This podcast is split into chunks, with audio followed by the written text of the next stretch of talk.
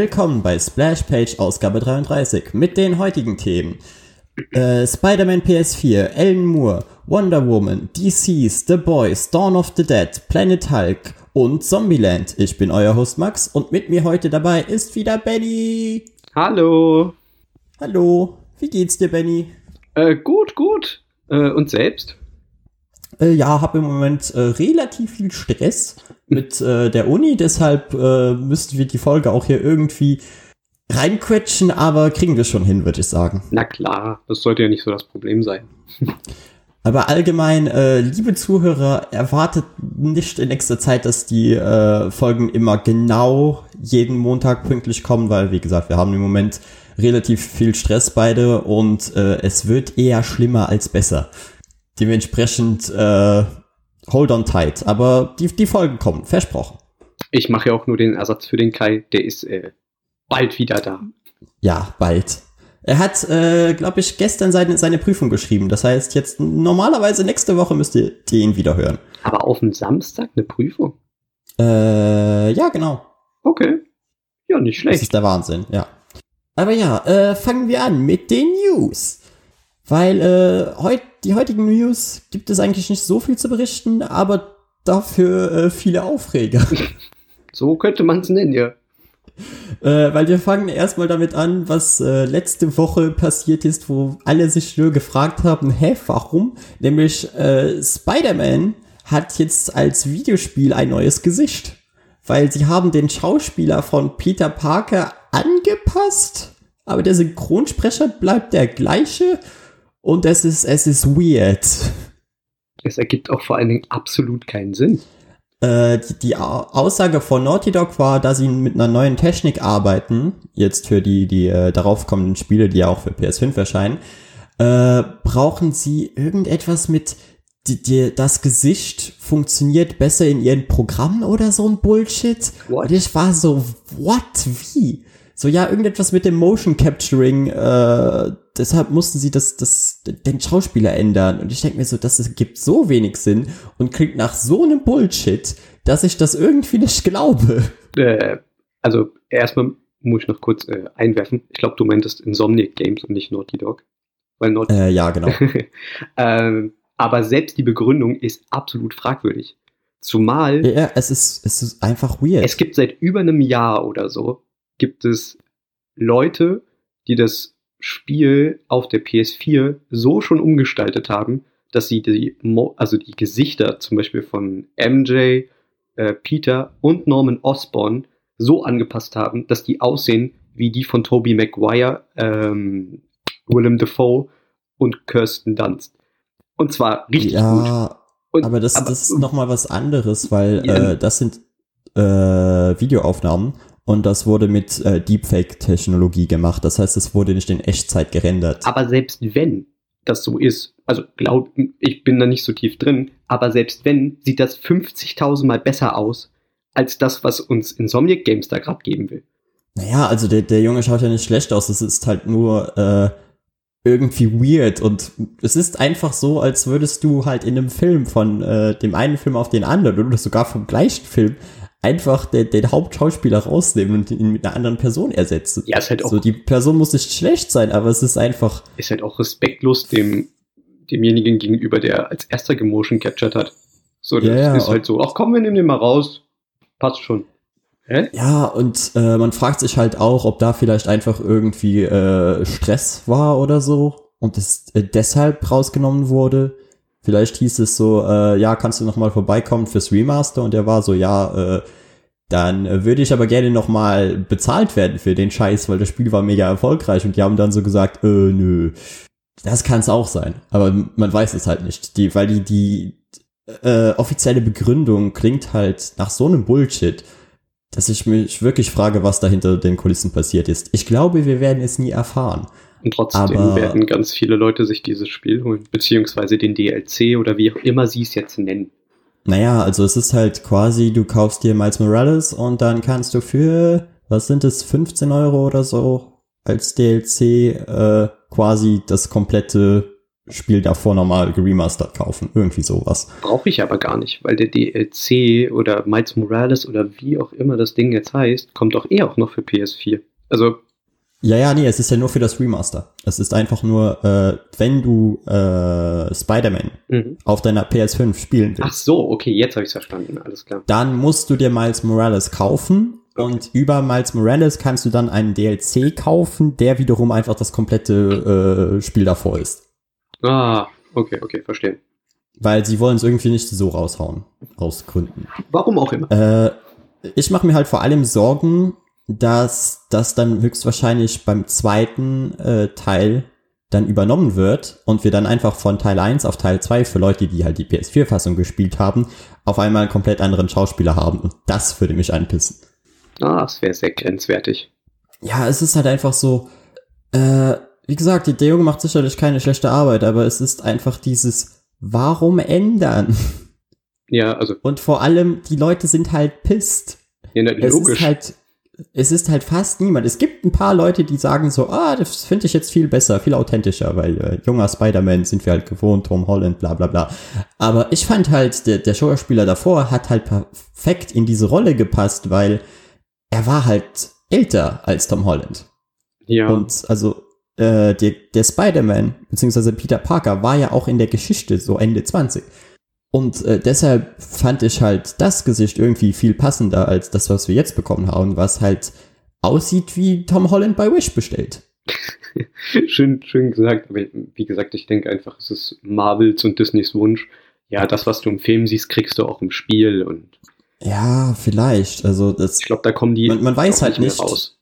man weiß halt nicht, wer äh, die Entscheidung getroffen hat. Äh, Das Einzige, was man halt hoffen kann, was aber unwahrscheinlich ist, ist, dass Leute sich einfach so lange darüber aufregen werden, weil das Spiel ist ja jetzt noch nicht draußen, äh, dass Leute sich einfach so lange darüber aufregen werden, dass sie es dann für Teil 2 wieder ändern. Aber aber, aber dann hat dieser Effekt ja wirklich nichts bewirkt, außer du hast einen Shitstorm ausgelöst und machst ihn dann wieder Genau. rückgängig. so basically Sonic wie damals. Ja, na gut.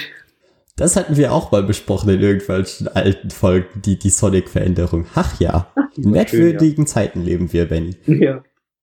Äh, und apropos merkwürdig, Alan Moore macht äh, seinen eigenen Film. Also alleine der Name El Moore ist schon merkwürdig. Nein, also die Person an sich, aber Ja, ja, ja sag ich ja, deshalb. soll er den Weil- Film weil- machen? Also Er, er hat halt äh, Skript geschrieben und äh, ist auch Darsteller in dem Film. ach, er spielt sogar in dem Film mit? Ja, ja, er spielt in dem Film mit. Ah, ja, okay, dann wird's doch ein bisschen Und- creepy.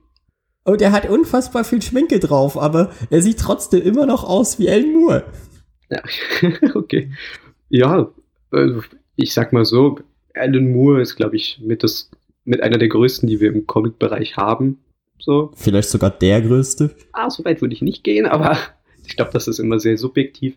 Ja, absolut. Soll er auf jeden Aber Fall machen. So, also, Es ist einfach, äh, ich könnte dir jetzt nicht einmal äh, sagen, um was es in dem Film geht, weil ich habe mir da zwar den, äh, den Trailer angeschaut, also der Film heißt The Show, aber es sieht einfach aus wie so richtig abgefahrener Arthouse-Scheiß. Das, was man sich halt davon erwartet, wenn es heißt, Alan Moore macht seinen eigenen Film.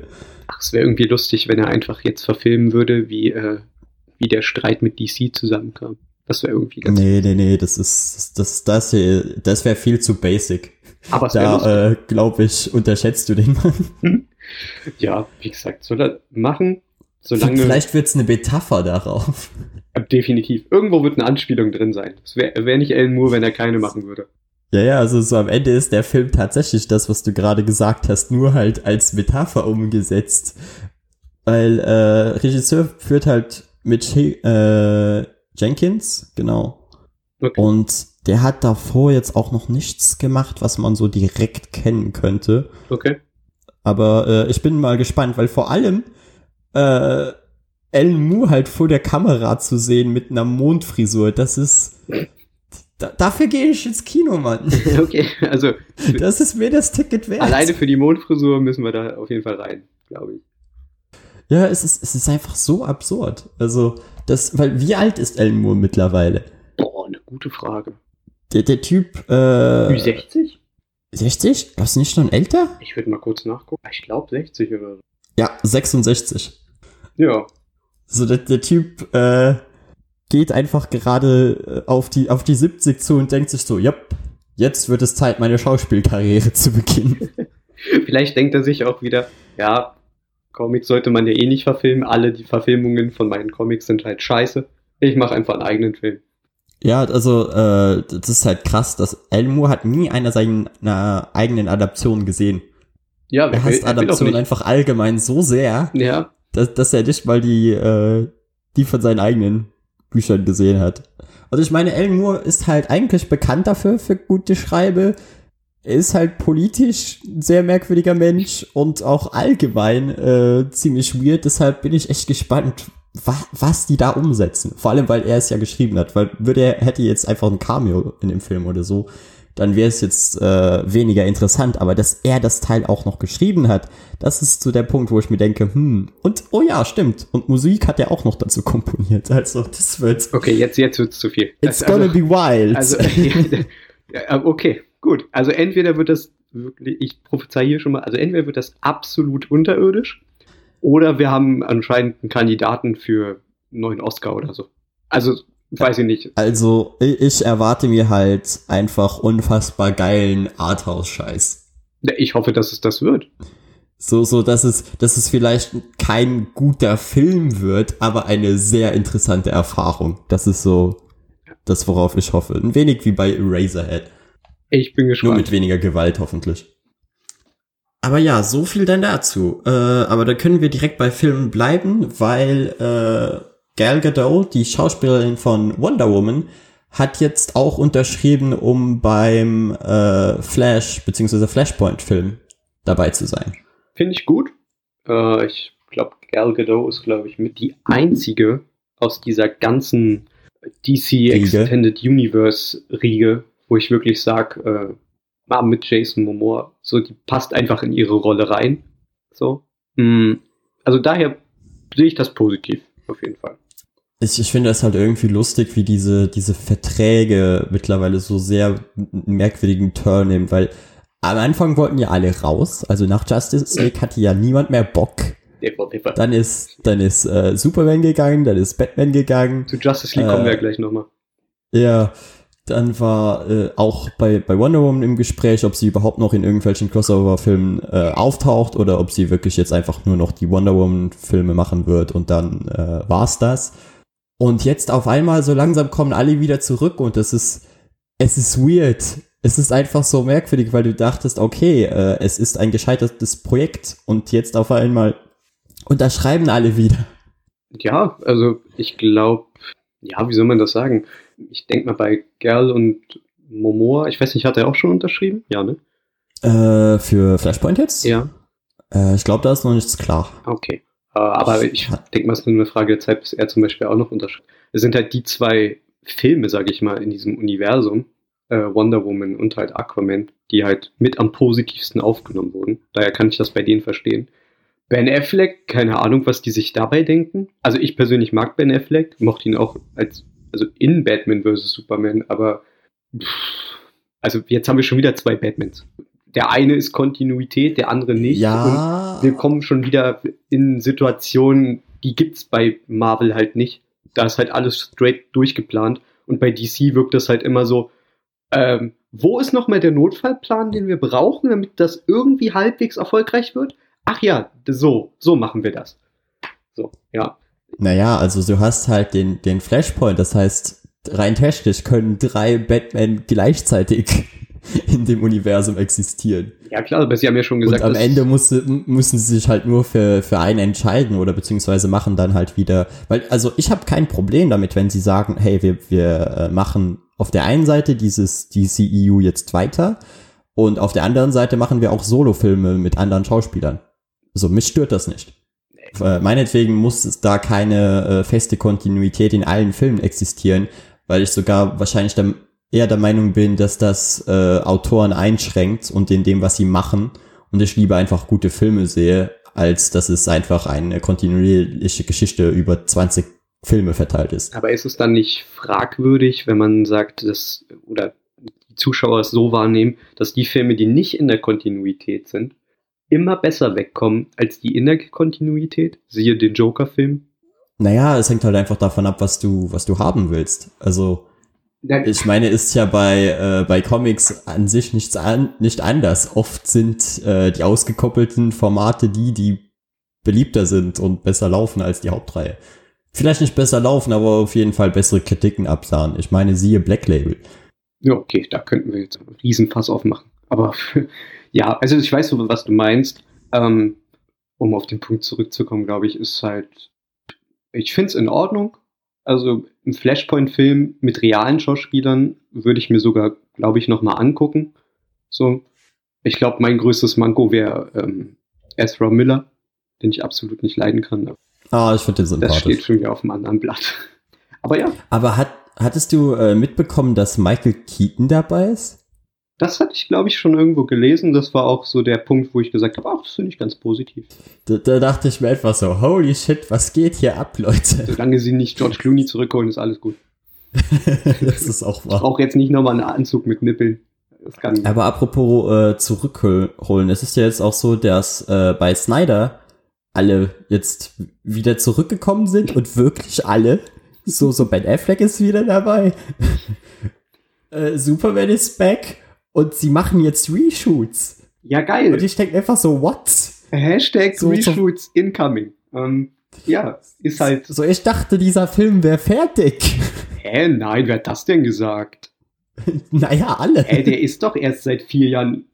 War der, also vor vier Jahren war der erst im Kino. Der kann nicht fertig sein.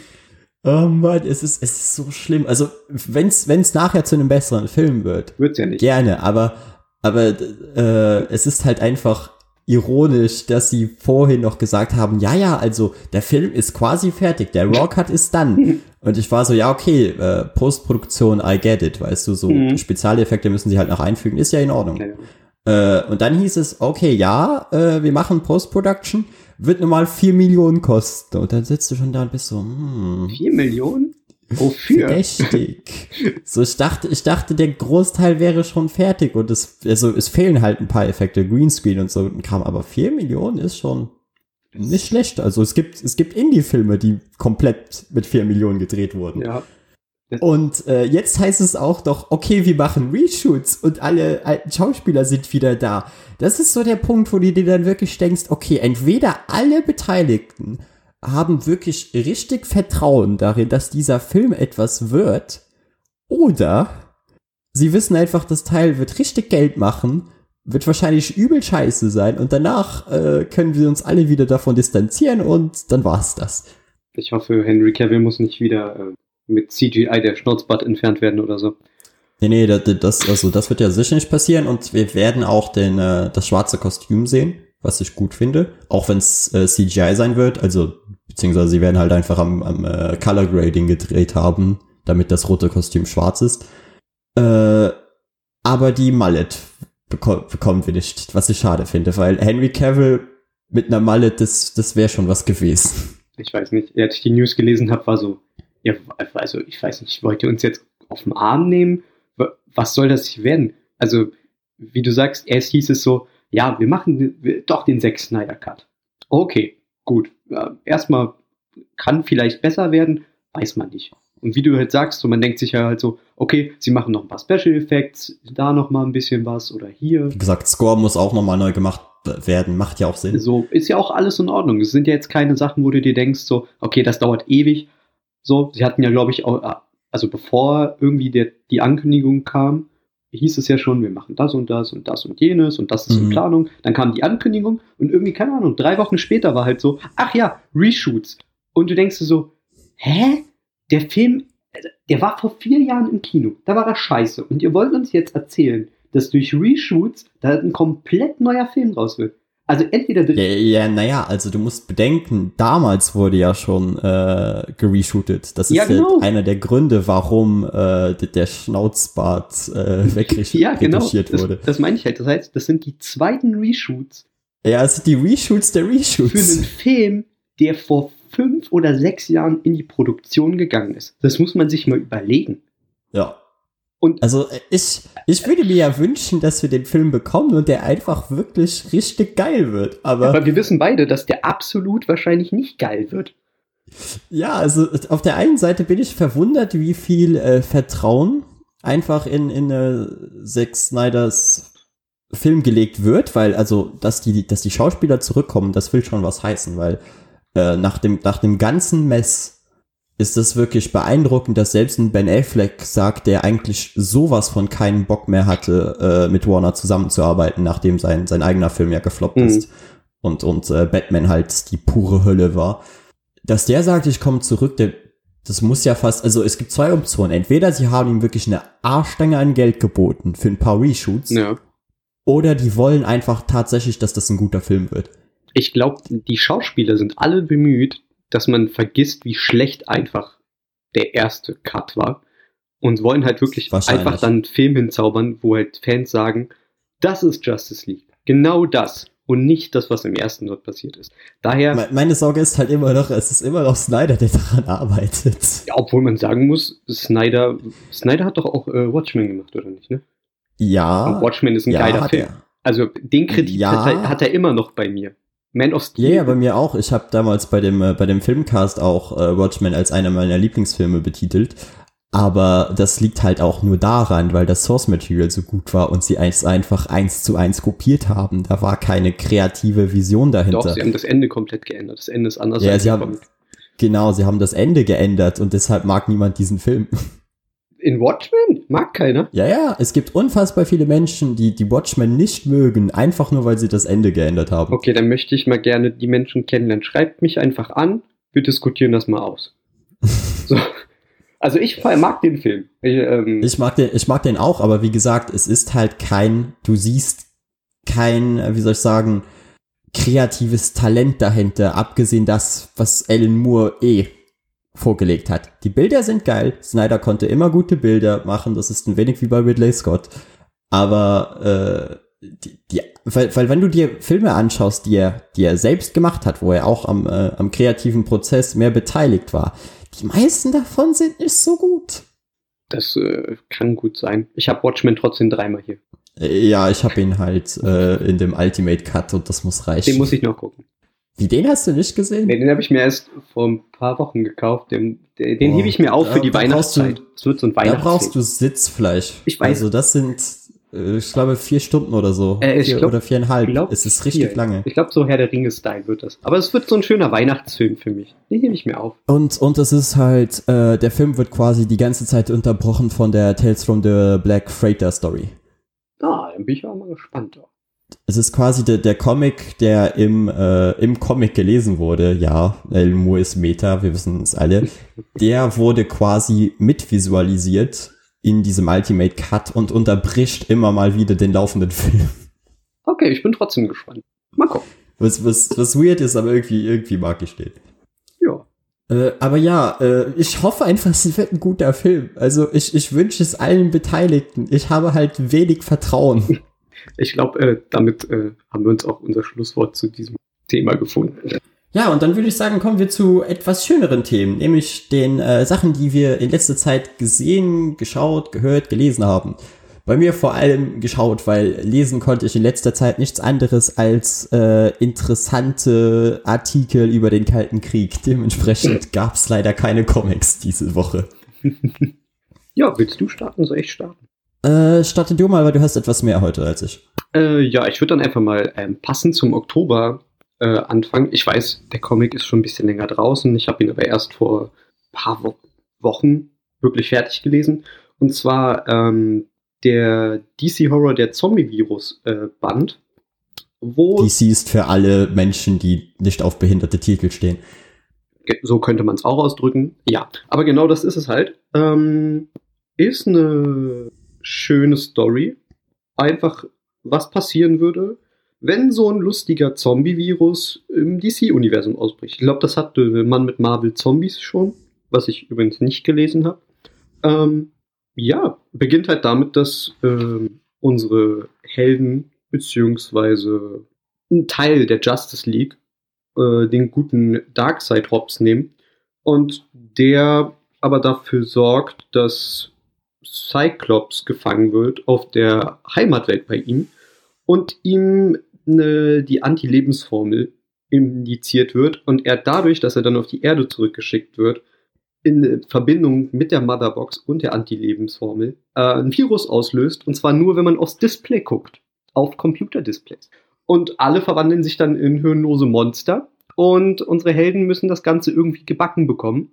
Äh, erstens nicht selbst infiziert zu werden und zweitens irgendwie der Lage Herr zu werden.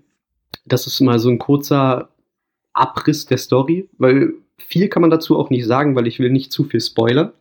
Im Großen, Aber ja, es ist doch schon recht äh, hoffnungslos, das Ganze, oder?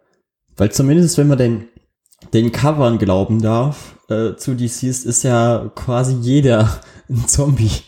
Also weiß ich gar nicht, wer da überhaupt noch gegen diese, äh, gegen diese Masse an Zombies kämpft.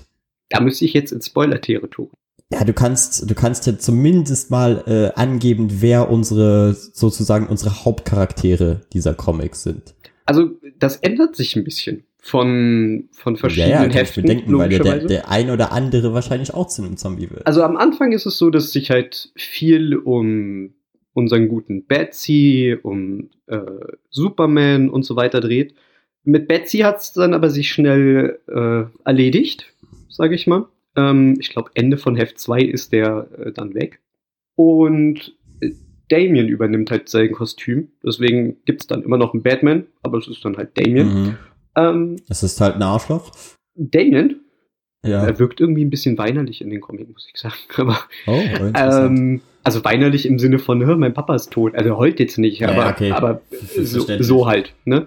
Ähm, Mhm. Aber er fasst sich dann halt relativ schnell. Und was ich schön finde, es wird auch so ein bisschen Bezug auf Charaktere genommen, wo ich sage, die sind nicht so mein Main-Fokus. Zum Beispiel ähm, Green Arrow kriegt ein bisschen Time, Black Canary, Harley, ähm, gut, die ist ja immer omnipräsent, aber Harley hat in dem Fall hier ein bisschen was mit Poison Ivy zu tun, äh, was ich immer mag, diese Kombination äh, von den beiden.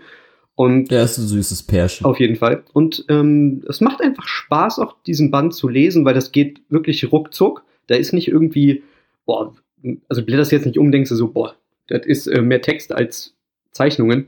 Damit komme ich jetzt nicht klar. Sondern ist wirklich, es liest sich flüssig, man hat Spaß dabei, ist jetzt nichts, wo man sich gruselt oder so. Aber ich sag mal so, für, für jetzt, so für den Oktober, so, wenn man eh Lust auf Halloween und so hat, ist es eine schöne kleine kleine Zombie-Geschichte, auf jeden Fall, die ja auch fortgesetzt wird. Also es gibt ja, demnächst kommt ja die Fortsetzungsgeschichte, frag mich gerade bitte nicht, wie die heißt. Äh, Ich glaube, die hat aber auch dann nur vier Hefte, also sie kommt auch in einem Trade bei uns, wenn mich nicht alles täuscht.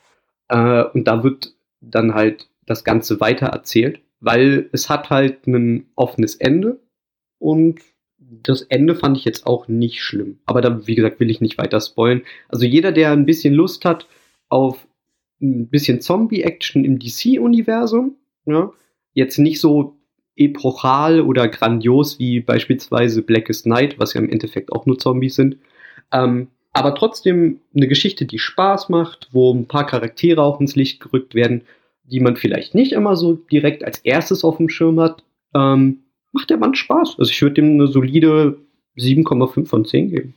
Ja, also die Sache ist halt bei äh, all diesen Zombie-Comics, meistens haben sie halt einfach ein beschissenes Ende, weil die meisten Autoren sich zumindest bei, bei Zombies immer sehr, sehr schnell in eine Ecke schreiben, wo sie nachher halt nicht mehr, nicht mehr wissen, was, wo wollen wir eigentlich hin? So, so alles ist scheiße und viel, viel Gutes kann hier eigentlich nicht mehr passieren.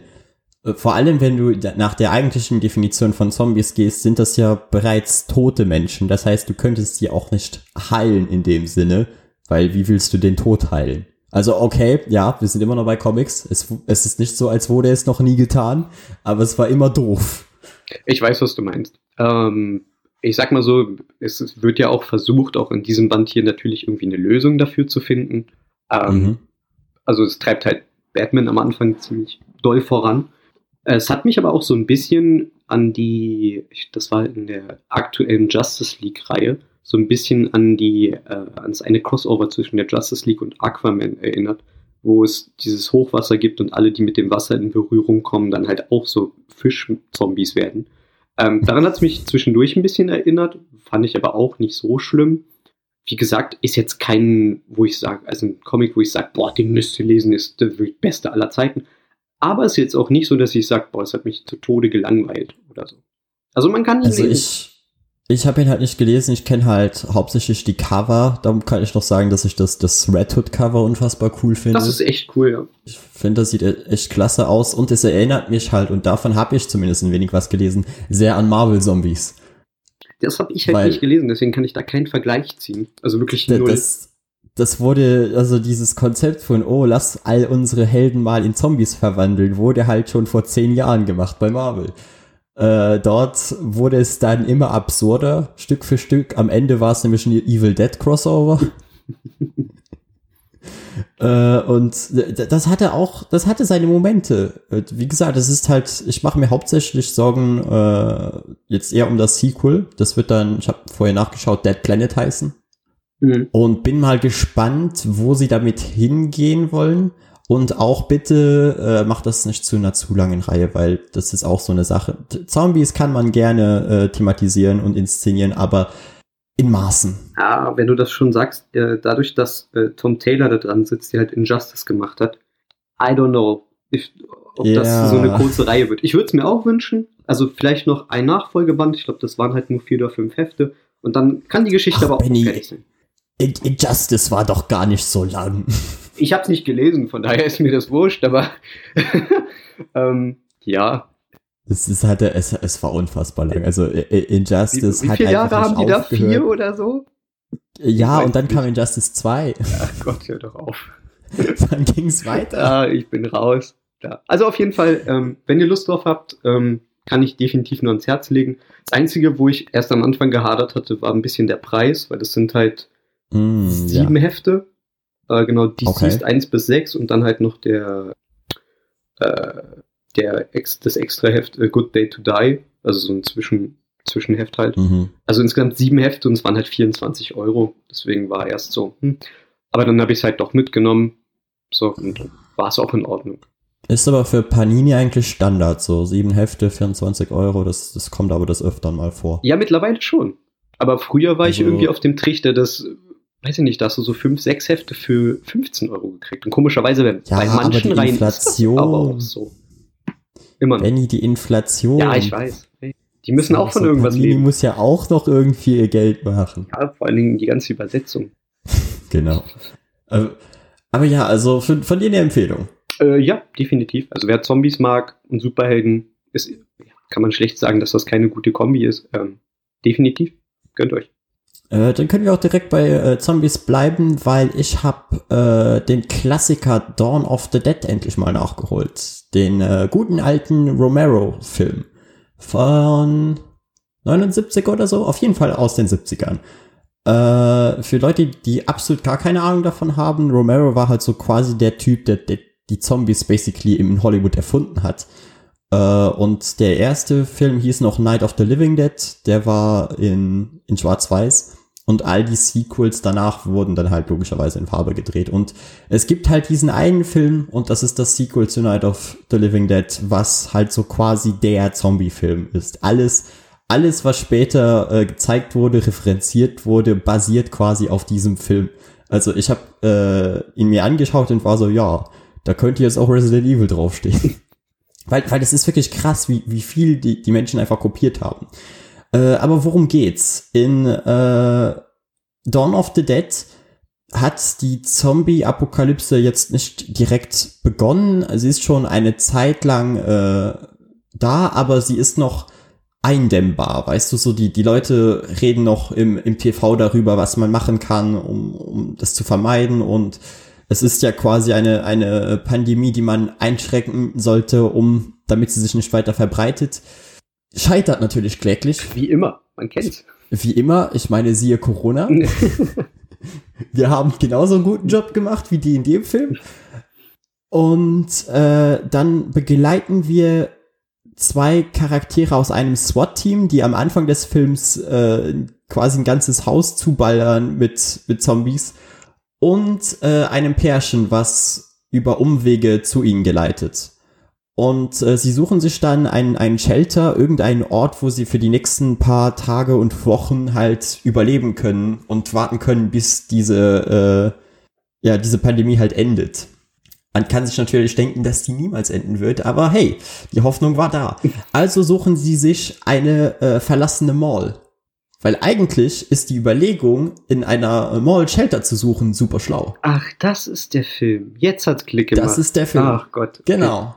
Und äh, 90% des, des Films spielt halt dann in dieser Mall und äh, behandelt diese vier Charaktere, was sie tun, um zu überleben, wie sie mit den Zombies umgehen. Und es ist halt einfach so der Proto-Zombie-Film. Wie gesagt, es, es gibt einfach so viele Szenen und, und Elemente, die man, man später halt sieht. Zum Beispiel allein das Mall-Setting.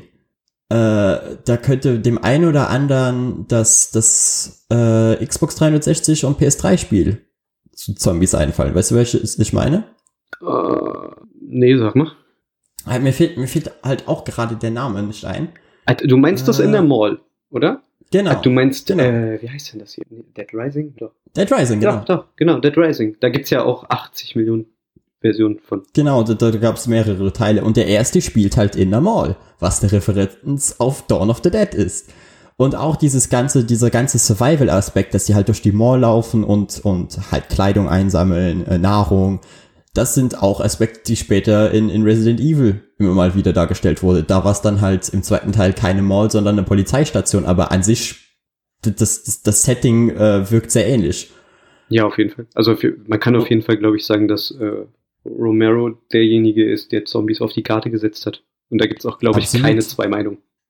Und äh, wie in Zombie-Films üblich zu der Zeit, ist es natürlich auch nicht nur einfach ein simpler Zombie-Film, sondern irgendwo auch Gesellschaftskritik. Weil in einer äh, Szene wird halt darüber geredet, warum sich eigentlich so viele äh, Zombies in der Mall befinden. Und das liegt daran, dass Zombies ja eigentlich auf die, die niedrigsten Triebe des Menschen reduziert werden und äh, zu Orten zurückkehren, wo sie früher sich halt befunden haben und gelebt haben.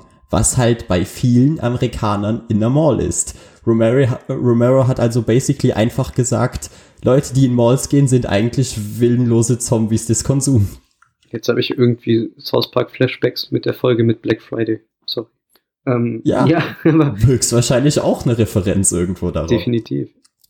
Und, und der Film ist halt für die Zeit echt klasse. Die Schminke sieht natürlich äh, noch etwas ausbaubar aus, sag ich mal, weil die, die Zombies haben halt meistens einfach nur grau geschminktes Gesicht. Aber der Gore-Aspekt, also äh, holy shit, Kann man den heute noch Der- der- also gucken, ohne dass man sagt, boah, was ist das denn? ja schon.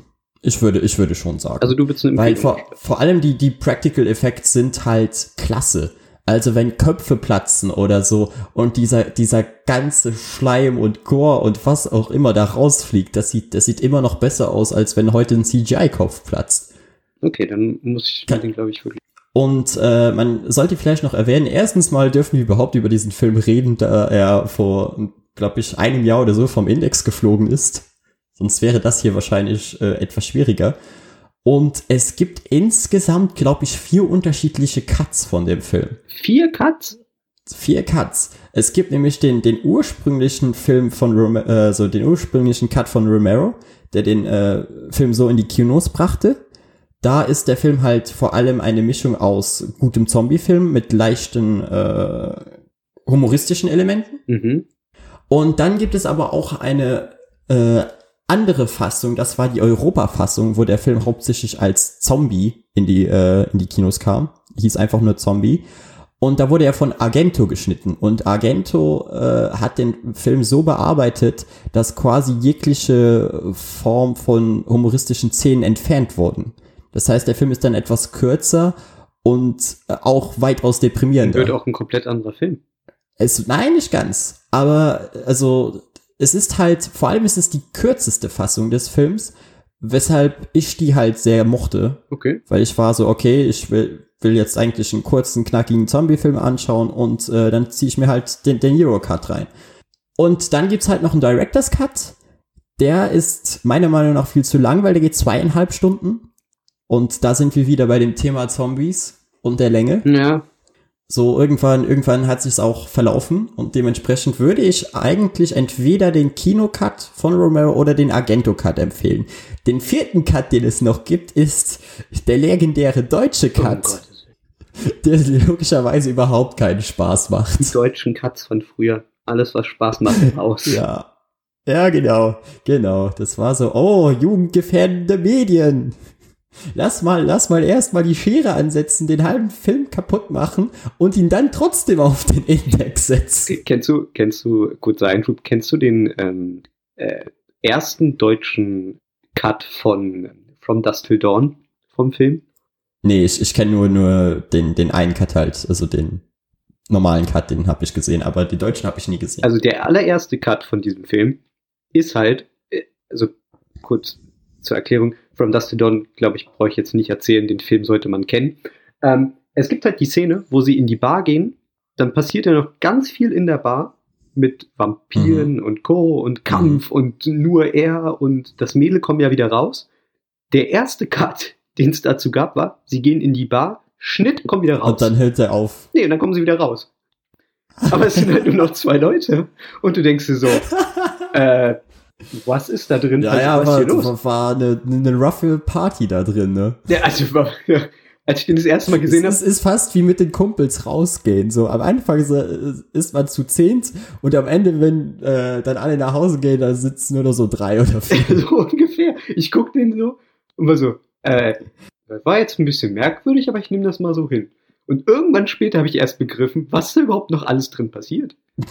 So diese ganze, Oh ganze Selma Hayek-Szene, die Vampire. Das heißt, der, der Film funktioniert ja dann eigentlich quasi nicht, weil der, der Joke ist ja, dass der Film die erste Stunde halt wirkt wie so ein beschissener Roadmovie. genau, und die letzten, die 20 Also Minuten nicht da beschissen drin. in dem Sinn, dass er schlecht ist, sondern einfach, dass halt die Situation, in der sie sich befinden, relativ beschissen ist, weil die sind ja quasi nicht freiwillig alle Genau. zusammen unterwegs. Und äh, es ist auch einer der wenigen Filme, in denen äh, Dingens drin ist. Tarantino als Schauspieler. Genau, für, das war, ähm, weil sein bester Kumpel den gemacht hat, Robert Rodriguez, Ja, hat er genau. dafür einen Dollar mitgespielt. Mittlerweile gibt's den Film auch komplett uncut. Also so ist nicht. Ja, ja. Aber äh, damals, ich glaube, ich habe den mit, darf ich das sagen? Wenn der Film ab 18 war, ich habe den mit 12 geguckt. Also egal, ich habe den mit 12 geguckt. So, äh, das, Ja, ja, du hast ja den, den, Ich ja den- Euro- ich hab ja den guten Cut. Cut gesehen, also hast du eh kein Buch ich habe den guten Cut gesehen. Er gab keine Gewalt. Ja, Da gab's keine Gewalt. Da kannst du ihn auch mit zwölf ja schauen. und dann immer her damit. Aber, aber ja, nice. Aber, aber From Dusk Till Dawn ist eigentlich gar kein schlechter Film. Ich weiß nur nicht, wie es mit den Sequels ausschaut. Da wäre ich Äh, vorsichtig. da bin ich auch raus. So. Aber Romero habe ich mir jetzt nochmal aufgeschrieben, den Film. Den werde ich dann äh, bei Gelegenheit auch mal nachholen. Ich glaube, ich werde mir auch irgendwann mal das Schwarz-Weiß-Original angucken. ja, also mittlerweile kriegst du auch Boxen, wo alle Uncut drin sind und du teilweise die unterschiedlichen Cuts hast. Also Okay, das da, da cool. gibt's mittlerweile ein, einige äh, Möglichkeiten, auf diese Filme zuzugreifen. Streamen wird halt schwieriger. Also, Wahrscheinlich. Weil es, ich würde am liebsten jetzt sagen, schaut euch ihn auf Netflix oder so an, aber das ist halt einfach nicht drin. Ja, wahrscheinlich. Hast du noch was zu dem Film? Äh, eigentlich nur noch, dass es äh, späterhin einige Sequels gab, die auch alle noch von Romero standen. Dass äh, der Film danach ist eigentlich auch noch ganz interessant, den habe ich noch nicht ganz gesehen. Der heißt Day of the Dead. Äh, der spielt quasi mit einer fortgeschreiteten äh, Zombie-Situation und hauptsächlich in Tunnels in einem Bunker und so. Okay. Und das ist nochmal ein ganz anderer Film und hat auch nochmal eine viel düstere Atmosphäre, weil du hast halt quasi so eine Frau, die sich äh, mit mehreren Soldaten halt in diesem Bunker verschanzt und äh, auf der Suche nach einer Heilung sind. Ah, okay. Das ist ganz anderer Film, aber ehrlich gesagt meiner Meinung nach auch ein sehr guter Film. Ich gucke da. Sehr, sehr interessanter Film. Äh, die, die späteren Sequels sind dann so, kann man schauen, sind auch immer noch besser als der meiste Kram, der sonst zu Zombie-Filmen rauskam, weil Romero halt einfach trotzdem ein guter Filmemacher war, auch wenn er quasi äh, nach Dawn of the Dead se seine Seele an Hollywood verkauft hat und einfach nur noch Zombie-Filme gemacht hat und nie mehr wirklich was anderes Interessantes. Äh, aber die, die, wie gesagt, die kann man schauen, aber es wird nicht mehr besser als, als Dawn of the Dead, beziehungsweise Day of the Dead. Frage, hast du das Remake gesehen von 2004? Nein, aber ich weiß, dass das von Zack Snyder stammt. Genau, richtig. Wir haben den Kreis geschlossen. äh, und again, äh, Snyder hat einfach keine eigenen Ideen, sondern kopiert einfach anderen Kram. Aber die Zombies rennen doch in dem Film. Ja, gut. Eigene Idee. Ne, Spaß, aber ist mir nur gerade so eingefallen. Ja, ja, den, den kann man sogar auf äh, Netflix schauen. Zwar mit äh, VPN, also man braucht eine VPN, um auf den amerikanischen Netflix zuzugreifen, aber den kann man schauen. Ein Traum. Wundervoll. Schaut euch das Original an. Ich glaube, da seid ihr besser beraten. Okay. Äh, wenn du nichts mehr hattest, würde ich äh, unseren Zombie-Wahnsinn äh, in die dritte Runde einläuten. Sehr gerne. Äh, und zwar habe ich letztens Zombieland 2 oder auch Zombieland Doppeltät besser geschaut. Ähm, Zombieland 1, glaube ich, ähm, muss man jetzt nicht viel zu sagen. Für mich persönlich ein Klassiker. Ja, es ist, ist schon mittlerweile so zu einem kleinen Kultfilm geworden, aber es gibt trotzdem nicht so viele Menschen, die den Film gesehen haben. Ja, das ist äh, natürlich nicht also schön. So, wenn du in der Thematik drin bist, ja, aber äh, es ist jetzt wie soll ich sagen, nicht sowas wie, wie Star Wars oder Herr der Ringe, wo nee, jeder nicht. mindestens eins davon mal gesehen nee, hat. Das natürlich nicht. Aber ich finde halt trotzdem ist das ein Film, also der erste war auf jeden Fall so ein Film, wo man, den hat man geguckt und man hatte auf jeden Fall Spaß bei dem Film. Ja, ja. absolut. Es ist halt, Bill Murray ist klasse in dem Film. Ja, da, zu dem komme ich auch gleich nochmal. Ähm, Zombieland 1 ist halt, wie gesagt, ein Film, der halt immer danach verlangt wurde von den Fans, oh, macht mal einen zweiten Teil, macht mal einen zweiten Teil, aber mit den gleichen Schauspielern. Und dann hieß es immer, ach nee, wir haben keine Idee. Und dann die Schauspieler aber alle, ey, wir haben da aber Bock drauf. Und irgendwann 2000, hey, Geld. Und 2018 haben sie sich dann irgendwie alle zusammengesetzt und haben halt gesagt, ja, ähm, also wir hätten hier ein Drehbuch, habt da Bock. Und so kam mehr oder weniger Zombieland äh, 2 zustande. Und ist Emma Stone immer noch so hübsch? Ich glaube, ähm, Emma Stone ist, wird für mich immer hübsch bleiben. Ähm, aber das Schöne ist, sie haben den ganzen Cast komplett zusammenbehalten. Äh, Jesse Eisenberg ist dabei, Emma Stone, äh, die kleine Schwester, von der ich den Namen immer, keine Ahnung. Der eine blonde Typ aus Tribute von Panem, den man eigentlich in so vielen Filmen gesehen hat, aber seinen Namen trotzdem nie im Kopf behält. Stimmt. Auch da überlege ich gerade. Also, das ist doch nicht normal. Wie heißt der denn nochmal, der gute Mann? Ich weiß es gerade nicht. Ey, aber der, der Mentor von Han Solo. Für Leute, die diese äh, Erinnerung nochmal haben wollen. Nee, nee, nee, wir finden das jetzt raus. Warte, ich gebe das jetzt. Also sonst müsste ich nämlich aufstehen. Woody ja, Harrelson, meine Güte. Ja, genau. Was ist denn mit Woody meinem Harrison. Kopf heute los? Also, so, alle wieder dabei. Ähm, und der Film spielt auch einfach, ich glaube sogar genau die Zeit später, die er rauskam, nämlich genau zehn Jahre. Ja, da, da muss ich auch sagen, das ist der Grund, warum ich den nicht gesehen habe, weil ich habe halt den ersten gesehen und dachte mir so, oh ja, ein zweiter Film wäre sicherlich cool. Aber der hat dann so lange gebraucht, um rauszukommen, dass das Interesse irgendwann äh, verloren ging. Man muss auch dazu sagen, dass Zombieland 2 jetzt nicht viel anders macht als Zombieland 1. Also die Jokes mh, hm, hättest du auch in Zombieland 1 haben können, glaube ich. Aber es ist schön, wieder einfach alle auf dieser Leinwand zu sehen, zusammen. Wir beginnen auch mit so einem, mit so einem Slow-Motion-Gedächtnis-Shooting, Zombie-bekämpfendem Intro. So, also wo du wirklich immer mhm. diese, diese Bilder halt in Slow-Mo ablaufen siehst, was du voll oft siehst bei Intros, bei Kampfszenen oder so. Also zum Beispiel, wo mhm. war das denn auch? Äh, das Opening von Guardians of the Galaxy 2 beispielsweise. Ah, zum ja, Beispiel ja, so, weiß, aber halt alles ein bisschen langsamer abgespult und dann wieder schnell und dann so ungefähr ist das Opening. Und sie sind halt im Weißen Haus. Das ist gleich der Anfang. Sie quartieren sich halt im Weißen Haus ein, so, wollen da ihr Leben leben. Äh, unser guter äh, Hauptprotagonist mit seinen äh, Regeln, ne, äh, ja, die er immer noch hat. Ähm, es gibt auch wieder neue Regeln. Es ist alles schön. Es ist alles genau das, was man aus Zombieland 1 erwartet, kennt. Und die Story ist eigentlich nur, dass die kleine Schwester ist jetzt 18, so, die wohnen da jetzt alle zusammen und Jesse Eisenberg will Emma Stone halt einen Heiratsantrag machen. Und er macht ihr den auch und sie antwortet aber nicht direkt. Und am nächsten Tag ist sie mit der kleinen Schwester verschwunden. Das ist. Äh, oh well. Ja, ja, das ist der Beginn. Ähm, und dann kommt sie aber nach ein paar Tagen zurück, weil die kleine Schwester dann halt abgehauen ist mit so einem Hippie-Jungen der übrigens gespielt wird von, falls jemand diese absolut schreckliche Kinderserie äh, noch kennt, von Victorious.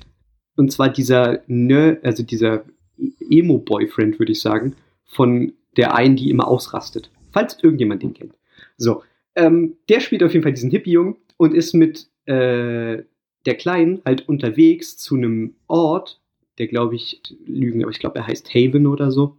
Ja, ich glaube Haven.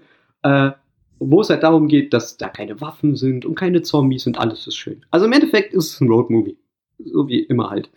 Und dann treffen sie noch ein paar andere Leute, es kommen ein paar neue Figuren dazu. Die beste Szene ist, wenn äh, Woody Harrelson und Jesse Eisenberg auf sich selbst treffen in diesem Film. Einfach zwei andere, die halt auch Zombies töten und jagen und anstatt Regeln hat er aber Gebote und ja, ist sehr abstrus in der Mitte vom Film. Aber er macht trotzdem Spaß. Also jeder, der den ersten Film mag, kann den ohne Bedenken gucken.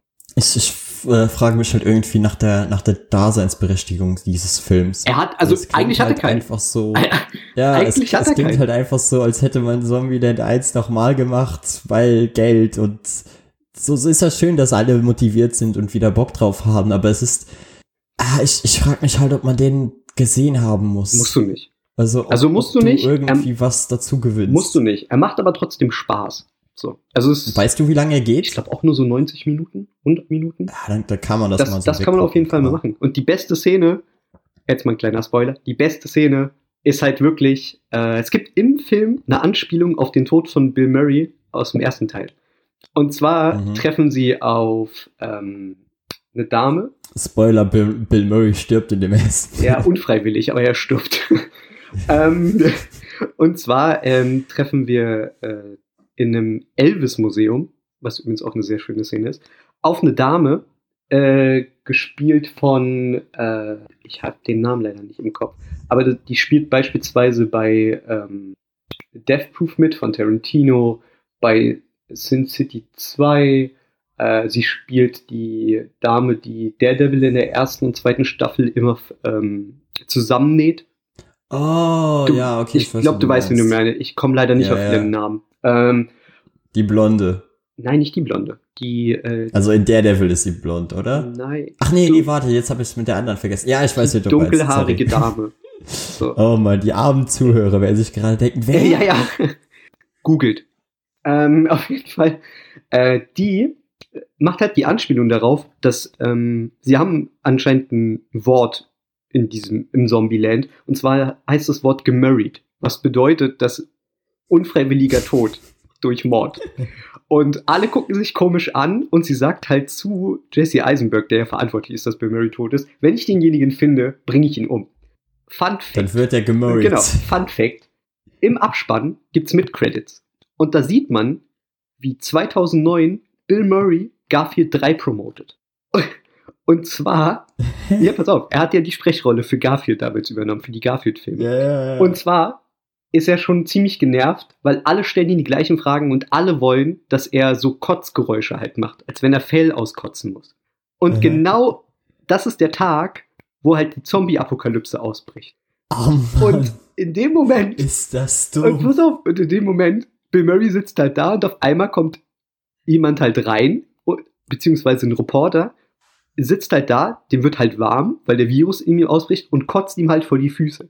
Und ab dem Moment ist halt Chaos, er wird rausgebracht und da ist halt ein riesen Schlachtfeld in dieser TV-Station und er schnappt sich einfach einen Stuhl und haut da badass-mäßig die Zombies auseinander. Aber richtig gut.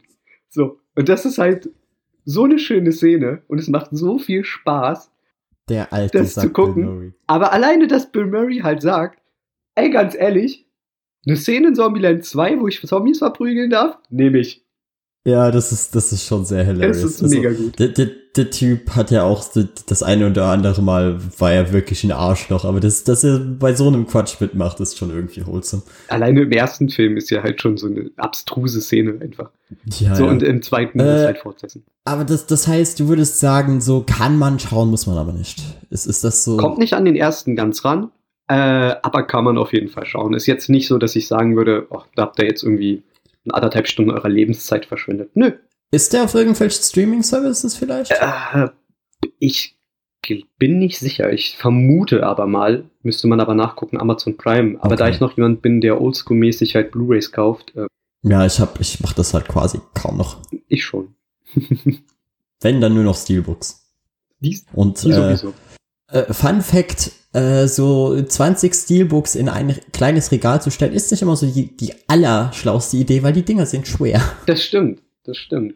Wenn, wenn du dir echt so, so eine Sammlung anschaffst, das wiegt etwas zu viel, als, als die armen äh, Regale ma- manchmal vertragen. Irgendwann ja. Ja, aber Aber ja, äh, dann würde ich sagen, komme ich mal zu meinem nächsten Thema. gerne. Und das, und das geht schön blutig weiter, weil ich habe die äh, zweite Staffel The Boys jetzt äh, am letzten Freitag beendet. Ich würde sagen, wir haben roten Faden auf jeden Ja, also definitiv. Ist auf jeden Fall rot. äh, und ja, auch, auch da gilt ähnliches als bei, bei äh, Zombieland 2 jetzt so. Die zweite Staffel ist jetzt nicht zwingend besser als die erste. Sie ist eher einfach eine konsequente Fortsetzung. Und ich mache mir langsam halt mal wieder Sorgen um diese, ach, dieses amerikanische Serienprinzip von, wie lange können wir den Scheiß strecken, bis es keinen Menschen mehr interessiert. Du meinst Weil- so wie bei Supernatural zum Beispiel. Oder Lost. Oder Oder, Grey's Anatomy. ja, oder alles andere. Was wir jetzt nicht genannt haben, bitte fügen Oder Game hier of ein. Thrones. Oder irgendwelche HBO-Serien. Also es ist, im Moment geht's noch. Aber ich glaube, wenn die noch so zwei Staffeln hinterher klatschen, ich glaube, dann ist die Luft raus. Okay, Weil äh, hier zum Beispiel mussten sie schon, um diese, diesen ganzen Konflikt irgendwie etwas aufzupäppeln, mussten sie quasi ein neues Mitglied, den Seven, hinzufügen. Äh, nämlich, wie, wie hieß sie nochmal? Storm Thunder oder so? Sie ist auf jeden Fall in äh, Garth Ennis, äh, Ennis Comic-Reihe, ist sie ein Mann. Und äh, hier haben sie dann äh, eine weibliche Schauspielerin für den, den Charakter genommen. Aber ich glaube, der Charakter ist mehr oder weniger der gleiche. okay, solange das stimmt, ist mir persönlich immer egal. Ja, ja, ich fand's nur interessant. Weil äh, ich, ich habe sie halt zuerst in der Serie gesehen und dann habe ich äh, sie, beziehungsweise ihn mal im Comic gesehen und war so, ah, okay, die, die haben Gender geswappt. Oh, cool. Okay, in Ordnung. Und äh, sie ist halt so quasi der, der, der Star de- der Show. Okay. Weil sie ist halt ein neues Mitglied der Seven, äh, ist, also hat Blitzkräfte und ist Seven typisch halt nicht gerade die netteste oder sympathischste Person, aber gibt sich halt sehr viel Mühe, äh, so rüberzukommen. Okay. Weil, äh, ich weiß nicht, hast du die erste Staffel The Boys gesehen? Gar nicht. Ich bin, äh, wie soll man das sagen? Oh, okay. Ähm, kurz, um das kurz mal einzufügen. Äh, The Boys war so, das kam raus und lustigerweise kam es zu dem Zeitpunkt raus, wo Slipknot sein neues Album released hat letztes Jahr. Und es gab zu dem einen Song halt so ein Crossover anscheinend. The Birth of the Cruel. Du, du, du, du, du, du, du, Zum. Beispiel, aber ich glaube, das war Soloway Firth, der Song, den sie Ja, ja, benutzt es war haben. Solomon Genau. Firth. ähm, wo sie Bilder von The Boys halt mit reingeschnitten haben, mit Genau. Slipknot-Mucke, was ziemlich cool war. So, und dann Ja. wollte ich Es war unfassbar blutig. Ja, und dann wollte ich die Serie gucken und habe sie aber irgendwie dann doch nicht geguckt. Und ich habe bis jetzt immer noch nicht die Motivation gefunden, es zu gucken. Daher ist es ziemlich der- interessant, was du jetzt seit von Staffel 2 erzählst, weil das mir vielleicht den Anschub geben kann, mal in Staffel 1 reinzugucken. Oh, okay, dann glaube ich, muss ich aber die Prämisse davor nochmal erklären, dass du ungefähr eine Ahnung hast, Gerne. worum es in der, in der Serie geht. Weil eigentlich ist es halt so, du hast äh, den Hauptcharakter, äh, dessen arme Freundin am Anfang vielleicht es nicht so ganz gut ergeht. Und äh, deshalb äh, entwickelt er halt einen Hass auf äh, die Seven. Weil er merkt, okay, diese, diese Superhelden sind eigentlich einfach nur Fassade. So eigentlich sind das alles äh, geldgierige Arschlöcher und tun halt eigentlich nur so, als, als äh, würde sie unser Leben was kümmern. Und über Umwege lernt er dann Butcher kennen, der halt auch äh, so Gründe hat, warum er die Seven jetzt nicht sonderlich mag. Und so kommt er halt quasi in die in The Boys rein. Was einfach eine Gruppe zusammengeklaubter, äh, teilweise Ex-Marines, teilweise äh, für den Geheimdienst Bombenleger und so weiter sind. Die jetzt sich quasi zur Aufgabe gemacht haben, dieses, diese ganze Fassade aufzubrechen und der Welt zu zeigen, was für Arschlöcher eigentlich ihre Helden sind. Und am liebsten würden sie sie alle äh, töten. Aber es ist halt als Normalsterblicher nicht so leicht, Superhelden zu töten. Wie du dir vorstellen kannst. Mhm. Und es ist halt, es ist halt Ennis, äh, typisch, unfassbar brutal. Äh, die Message ist auch sehr on the nose, weil der Mann äh, kann alles, aber keine Subtilität. Aber es ist, es ist einfach eine klasse Serie und ist halt auch, vor allem wenn man so den, den ganzen Marvel-Kram gewohnt ist, mal eine schöne Abwechslung, Helden mal quasi als, als das Problem der Gesellschaft darzustellen, als, als ihre Rettung. Okay, klingt ja erstmal viel. Vielleicht muss ich da wirklich mal einen Blick riskieren.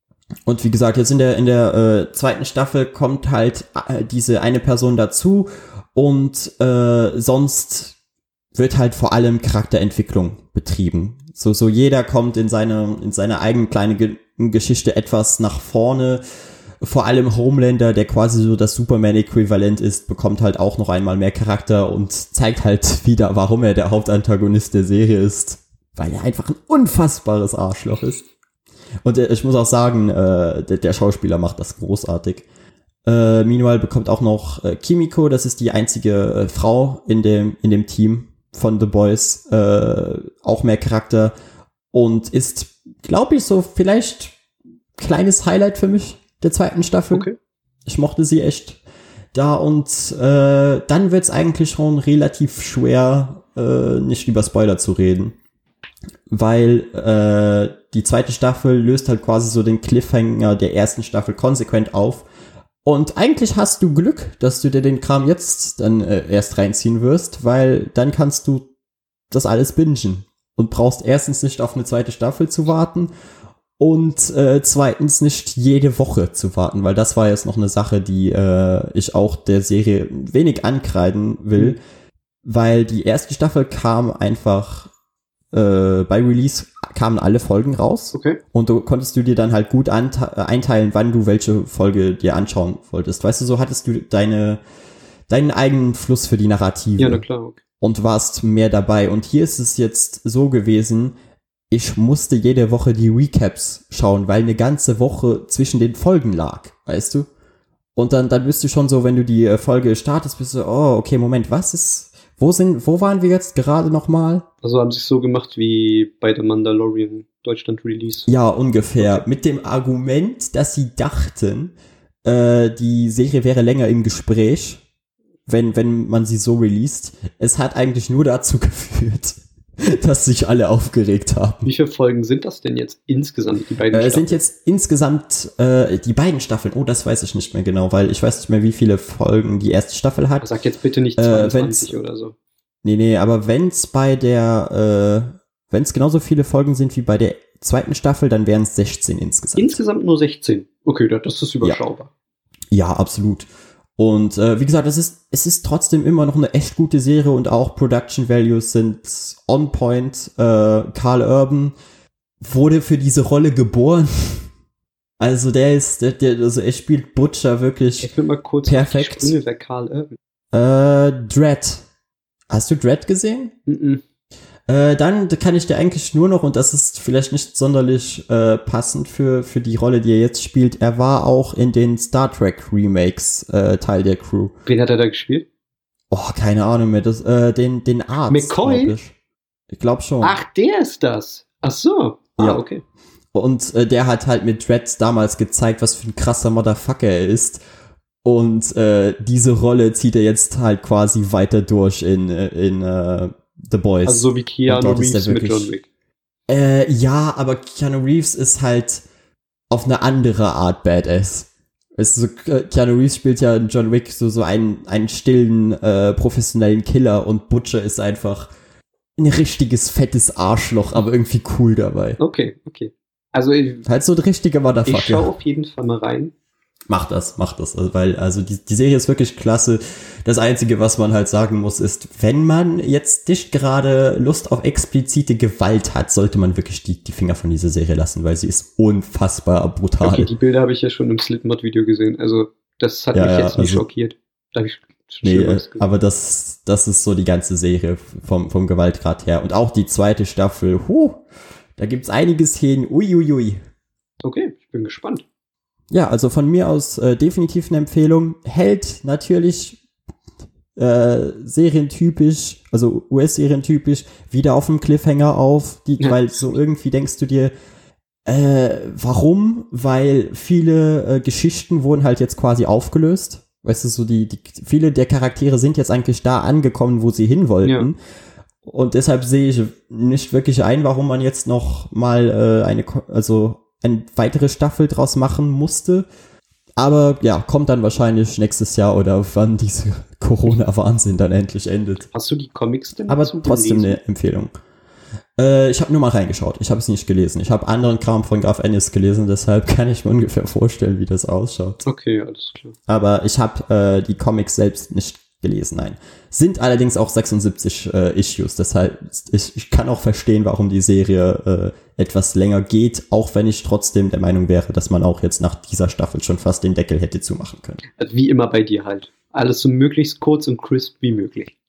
Ja, gerne. Also ich, ich habe es, ich habe es einfach lieber, wenn, äh, weil, weil vieles kann sich halt sehr schnell verlaufen. Weißt du, irgendwann werden die Thematiken halt äh, redundant. Und das ist dann so der Punkt, wo ich sage, jetzt besser aufhören, wenn es am schönsten ist, als jetzt noch eine Staffel hinterher klatschen und nachher ist es so, ja, ich hatte die ersten zwei Staffeln voll Spaß und die zwei Staffeln danach habe ich mich gefragt, warum? Warum hast du jetzt äh, 16 Stunden deines Lebens mit so einer Scheiße verschwendet? Kannst du das bitte Disney noch sagen, damit das bei The Mandalorian nicht auch so wird? Oh. oh, ich glaube, also, ich glaube, die werden das noch ganz lange ziehen, weil die Serie macht Geld. Und richtig viel Ja, Geld. das ist gerade das einzig Positives, Positive bei Disney. Also, was im Ja, Star also- Wars-Bereich unterwegs ist. Mhm. Äh, sonst könnte man noch The Right Stuff empfehlen. Das ist äh, eine Serie, die jetzt bei Disney Plus in ein paar Tagen erscheinen wird, über äh, die Mondlandung und das, das, das Experiment, den, den ersten Menschen ins Weltall zu bekommen. Die war echt gut. Also ich habe da die ersten zwei Folgen gesehen. Das kann man machen. Okay, das gucke ich mir wenn dann an, wenn ich Disney Plus wieder für Mandalorian aktiviere. Genau. Ja. Aber ja, äh, dann wär's wieder an dir. Ja, äh, ich hab, hab jetzt, äh, hatte eigentlich spontan so. Ja, doch, ich hab noch was. Haha. Wir gehen noch mal einen ganz kurzen Schritt zurück zu den Zombies, weil einen Zombie-Film habe ich noch. Ähm, und zwar habe ich auch kur kurzem nachgeholt, Train to Busan. Sagt dir der Film was? Ja, aber ich habe dir nicht gesehen. Was war nochmal Train to Busan? Train to Busan ist ein südkoreanischer Film.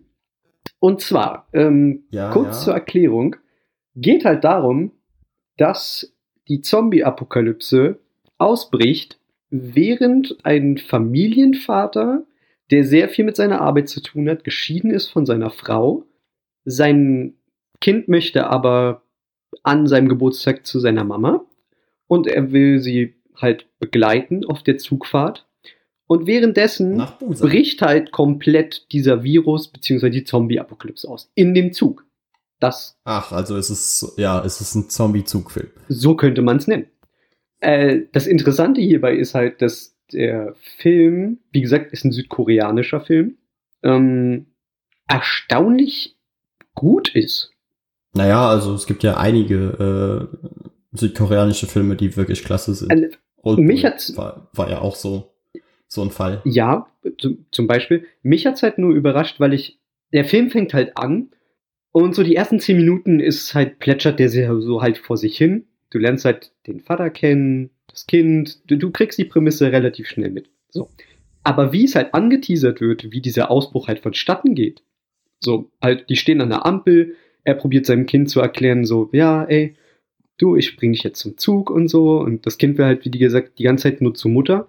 So, was während Mhm. des Films natürlich dann halt auch immer noch, ja, mehr oder weniger verarbeitet wird, dass das Kind eine nähere Bindung zum Vater bekommt aufgrund der Apokalypse und so weiter. Das Kind ist gefühlt erst acht oder so, also nicht älter. Ähm, aber wie sie es halt anteasern, so, es gibt, die stehen dann an der Ampel, reden und auf einmal fahren so fünf Feuerwehrfahrzeuge vorbei. Beide gucken so in die Richtung, okay, was ist da los? Keine Ahnung. So, dann gehen sie in den Zug und im Zug ist auch noch alles gut. Die setzen sich hin, fangen an zu fahren, so, und auf einmal taucht halt jemand auf in einem Abteil, der sieht ein bisschen krank aus und beißt dann aber die erste und so geht das von Abteil für Abteil halt weiter. So, das Besondere, will ich mal sagen, an diesen Zombies ist halt, dass die zwar wie jeder Zombie halt auf Geräusche reagiert, so, sie können aber rennen, aber wenn sie dich nicht sehen, so, dann machen die auch nichts. Das heißt, irgendwann kommen die auf die Idee, das Abteil zuzumachen und die wissen auch nicht, wie Türen funktionieren oder was auch immer, sind halt Zombies. Kleben die halt einfach Zeitungspapier oder so davor, damit die die nicht sehen, damit sie sich einen Schlachtplan überlegen können. Also es sind halt so viele kleine lustige Ideen. So. Hm, ja, und dann verstehe. gibt's aber auch halt ganz vorne, also die müssen sich halt durchkämpfen, weil der Vater ist irgendwann von dem Kind getrennt und dann gibt's halt noch viele Nebencharaktere, da sterben welche von und einmal halten sie in einem Bahnhof und dann sollen die gerettet werden von der Polizei, die wurde aber überrannt und alles und dann müssen sie doch wieder in Zug und fahren weiter. Also es gibt auch Slapstick-Momente, oh, keine Frage. Aber das Coole ist halt, es gibt halt ganz vorne so eine Bande von Leuten, die halt sagen, egal wer hier rein will, die kommen hier nicht rein. Das ist uns scheißegal. Und wenn die leben, wir lassen die da draußen verrecken. So. Wir wollen nicht, dass wenn hier einer reinkommt, dass der uns ansteckt. So.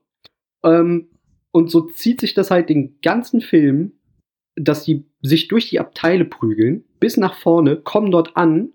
So. Da werden dann auch nochmal zwei aus dieser Gruppe, die dort ankommen, halt zombifiziert. So. Und dann heißt es aber, ja, äh, ihr geht bitte nicht in unser Abteil, geht mal in das da drüben, ihr habt hier nichts verloren, ihr seid äh, Aussätzige und so. Und so geht der Kampf halt immer weiter, bis die irgendwann in den Bahnhof einfahren und, oder einfahren wollen. Das aber nicht funktioniert, weil da ist schon totales Chaos. Da ist die Zombie-Apokalypse schon ausgebrochen. Ja, genau. Also du hast halt einen. Zug, der halt quer auf den Schienen liegt, kannst halt nicht weiter. Die müssen halt gucken, dass sie irgendwo einen Ersatz bekommen. So, dann ähm, hast du halt von dieser Anti-Gruppe halt einen, der halt wirklich alles riskiert, um lebend da irgendwie rauszukommen. Und am Ende bleiben genau zwei Leute übrig. Ähm, ja, ist halt äh, von der von dem, was ich erwartet habe, ähm, deutlich drüber gewesen. So, hätte ich nicht gedacht. War unterhaltsam. Das Einzige, was die halt in diesem Film absolut nicht können, sind emotionale Momente erzeugen. Das funktioniert halt absolut Ja. null. Naja. Also wirklich null. Wenn sie probieren, auf die Gefühlswelt von dir als Zuschauer einzugehen, dass du sagst, ach Mann, dieses kleine Mädchen und nicht, dass sie ihren Vater verliert, das ist so traurig, das funktioniert nicht. Also funktioniert halt null. Ja, das ist, das ist eigentlich äh, sehr schade, weil normalerweise ist es das, was äh, koreanische Filme sehr, sehr gut können. Wie gesagt, also Oldboy äh, war absolut klasse, Snowpiercer hat mich auch zu jedem Zeitpunkt ergriffen. Deshalb das ist schade, dass das dann nicht funktioniert. Aber Benny, ich dachte eigentlich noch, dass du ein paar Worte zu Planet Hulk verlieren Ach wolltest. so, ja, stimmt, den hatten wir auch, hab ich ganz vergessen. Einen ganzen Zombie waren. Aber ja, Planet Hulk, wir können noch mal ähm, kontroverses Thema ganz am Ende machen. Äh, ähm, Enden wir auf einer schönen auf einer Note. wunderschönen. Äh, obwohl, ist ja eigentlich auch roter Faden. Planet Hulk gibt's auch genug Blut. Ist okay. Ähm, Planet Hulk habe ich nachgeholt und ich nehme das Fazit mal vorweg. Ich weiß nicht, warum so viele Leute halt sagen, das ist mit eine der besten Hulk-Storylines ever. Ich raff's nicht. Naja, das kann eigentlich nur zwei Sachen heißen. Entweder äh, liegen sie einfach etwas falsch mit der Meinung oder Hulk hat einfach allgemein keine so guten Stories. Egal, was es heißt, ähm, nochmal, das ist meine persönliche Meinung. Ich möchte das nochmal zum Ausdruck bringen, bevor ähm, Hassbotschaften mit Eulen oder so mich erreichen. Ähm, Alle an Ed Benjamania. Gerne, gerne. Konstruktive Ausführungen, warum, wieso, sehr gerne. ähm, Oder stumpfe Beleidigungen. gerne auch die, nehme ich.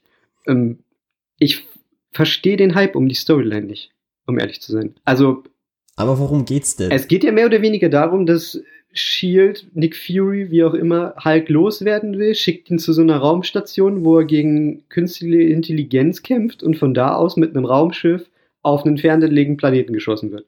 Und er sich dort Und dann ist Planet Combat. Ja, genau. Und dann ist halt, äh.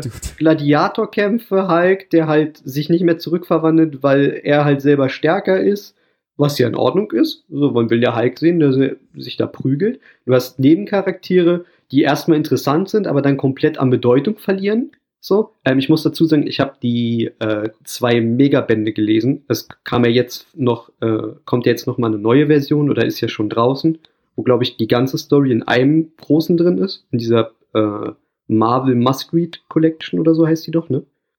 Oh, ja, ja, also die, Genau. die Hardcover. Genau, also ne? die Version habe ich nicht, Ja, sondern ja. ich habe noch die zwei Softcover-Bände. Die habe ich gelesen. Mhm. Ähm, daher kann ich immer unterteilen in Band 1 und Band 2 bei mir. Äh, und Band 1 war so nichtssagend für mich. Das war so, ja, okay, er ist halt da auf dem Planeten, bisschen kämpfen, cool, alles klar. Der zweite Band war dann ein bisschen interessanter, äh, wenn es halt darum geht, dass ähm, sie einen Widerstand bilden, Hulk da ihr König ist und was auch immer. So, also die Story ist halt so nicht in meinem Hirn hängen geblieben. Und das ist immer ein Zeichen für mich, dass ich sage, okay, das ist ähm, nicht so toll. Äh, plus, es ist halt auch so irrelevant. Also er kommt ja am Ende halt wieder zurück. Ähm, okay, alles klar. Also wir machen halt eine Story, wo wir in 14, 15 Issues oder so auf einen anderen Planeten schicken. Er randaliert da komplett. Ihm ist alles scheißegal. Findet da aber eine Frau. Dann geht der Planet aber in die Luft. Und aufgrund dessen geht er wieder zurück zur Erde. Okay. Nehme ich, aber verkauft mir das bitte nicht als eine der besten Hulk-Stories. Ich denke, es ist einfach so, wenn, wenn man Hulk äh, in Gladiatorenkämpfen sehen will, ist das euer Comic. Sonst, keine Ahnung, ich, ich, ich bin halt bei Hulk so raus, deshalb kann ich auch gar nicht beurteilen. Hast du denn die Story gelesen? Dieser, ich habe den, den, äh, war das ein Animationsfilm? Ja, ich glaube, es war ein Animationsfilm, habe ich mal dazu gesehen, Okay. der auch Planet Hulk einfach hieß. Okay, den habe ich nicht gesehen, Aber- daher kann ich den nicht beurteilen. Kann, Aber das ist quasi eine ähnliche Story und wie gesagt, Hulk ist bei mir einfach ein schwieriges Thema, weil äh, ähnlich wie bei Superman muss mir noch jemand beweisen, warum dieser Charakter so gefeiert wird in, in Comicform und so interessant ist, weil es gibt ja auch viele Leute, die seit, jetzt seit Jahren schon danach verlangen, dass Hulk mal endlich wieder seinen eigenen Film bekommt und ja gut. keine Das Ahnung. Für, mich Das funktioniert ja nicht für mich ist mit dem es, Hulk-Solo-Film, weil die Rechte da irgendwie nicht da sind. Genau, die, obwohl die ja langsam auch auslaufen Wahrscheinlich. Also der springende Punkt ist, wenn man Hulk mag, und ich mag Hulk sehr, ich würde sogar sagen, ist eine der Top 3 Figuren für mich bei Marvel, dann lest den aktuellen Run, aber doch nicht Planet Hulk. Äh, Das wirklich, also das, da liegen für mich Welten zwischen. Welten. Zwischen Äh, wie heißt der aktuelle? der aktuelle Run ist äh, Bruce Banner, äh, Hulk heißt er, glaube ich, einfach nur. Oder die, Mhm. also ich glaube, auf Englisch heißt er die Immortal Hulk. Auf jeden Fall ist das der, der in äh, Al Ewing schreibt, zurzeit. Ähm, ich glaube, es gibt mittlerweile vier oder fünf Trades. So. Und alles, was da drin vorkommt, ist genau das, was ich persönlich an Hulk liebe und was doch, glaube ich, viele Leute am Hulk feiern weil es einfach grandios ist. Es ist halt einfach wieder Monster-Horror, viel auch Gore-Sachen, die da drin sind, die halt wirklich krass sind. Äh, storytechnisch einfach auf einem ganz, ganz hohen Level, was man dort findet und auch liest. Ähm, wie gesagt, ja, alles für mich persönlich über Planet Hulk. Und mich jetzt, um mal kurz einen Cut zu machen, nicht sagen will, dass es eine komplett verkorkste Geschichte ist. Um Gottes Willen. Aber für das, was meine Erwartungen sind, wenn Leute oder ich in Toplisten oder so sehe, Planet Hulk ist die Storyline vom Hulk, die man gelesen haben muss. Sorry, da habe ich einfach was anderes und deutlich besseres erwartet. Dann würde ich sagen, dann beenden wir den Podcast auf dieser Note. Nochmal deine Empfehlung an eher den äh, aktuellen, Plan also Ja, an den aktuellen Hulk Run als an Planet Hulk. Und ja, dann gilt es eigentlich nur noch, äh, mich dafür zu bedanken, dass du heute dabei warst, Benny. Und wo man kann man dich finden? Erstmal möchte ich dir danken, dass ich dabei sein durfte. Ähm, mich findet man auf äh, Instagram at benjo-mania. So. Ähm, ja, Was haben alle immer mit diesen Unterstrichen? Ich verstehe das ich, nicht. ich glaube, das ist irgendwann einfach so drin. So, ah, Unterstrich passt immer. Ja, gut. Und äh, ja, natürlich bei uns gilt wie immer, äh, ihr könnt uns Feedback dalassen bei @splashpage.fm, ebenfalls auf Instagram. Und äh, wenn ihr uns finanziell leicht unter die Arme greifen wollt, dann könnt ihr auch unseren Amazon Affiliate Link nutzen. Dort äh, zahlt ihr dann auch nicht mehr. Es ist einfach nur, wir bekommen ein kleines Kickback. Und ja, äh, Streams werden voraussichtlich jetzt in den nächsten Wochen wieder stattfinden, dass wir auch einfach unter äh, at Splashpage Live auf Twitch. Und damit, damit sind wir durch für heute. Dann bedanken wir uns fürs Zuhören und äh, hoffe, es waren ein paar coole, spaßige Themen dabei. Wir hören uns beim nächsten Mal. Bis dann. ciao. ciao. ciao.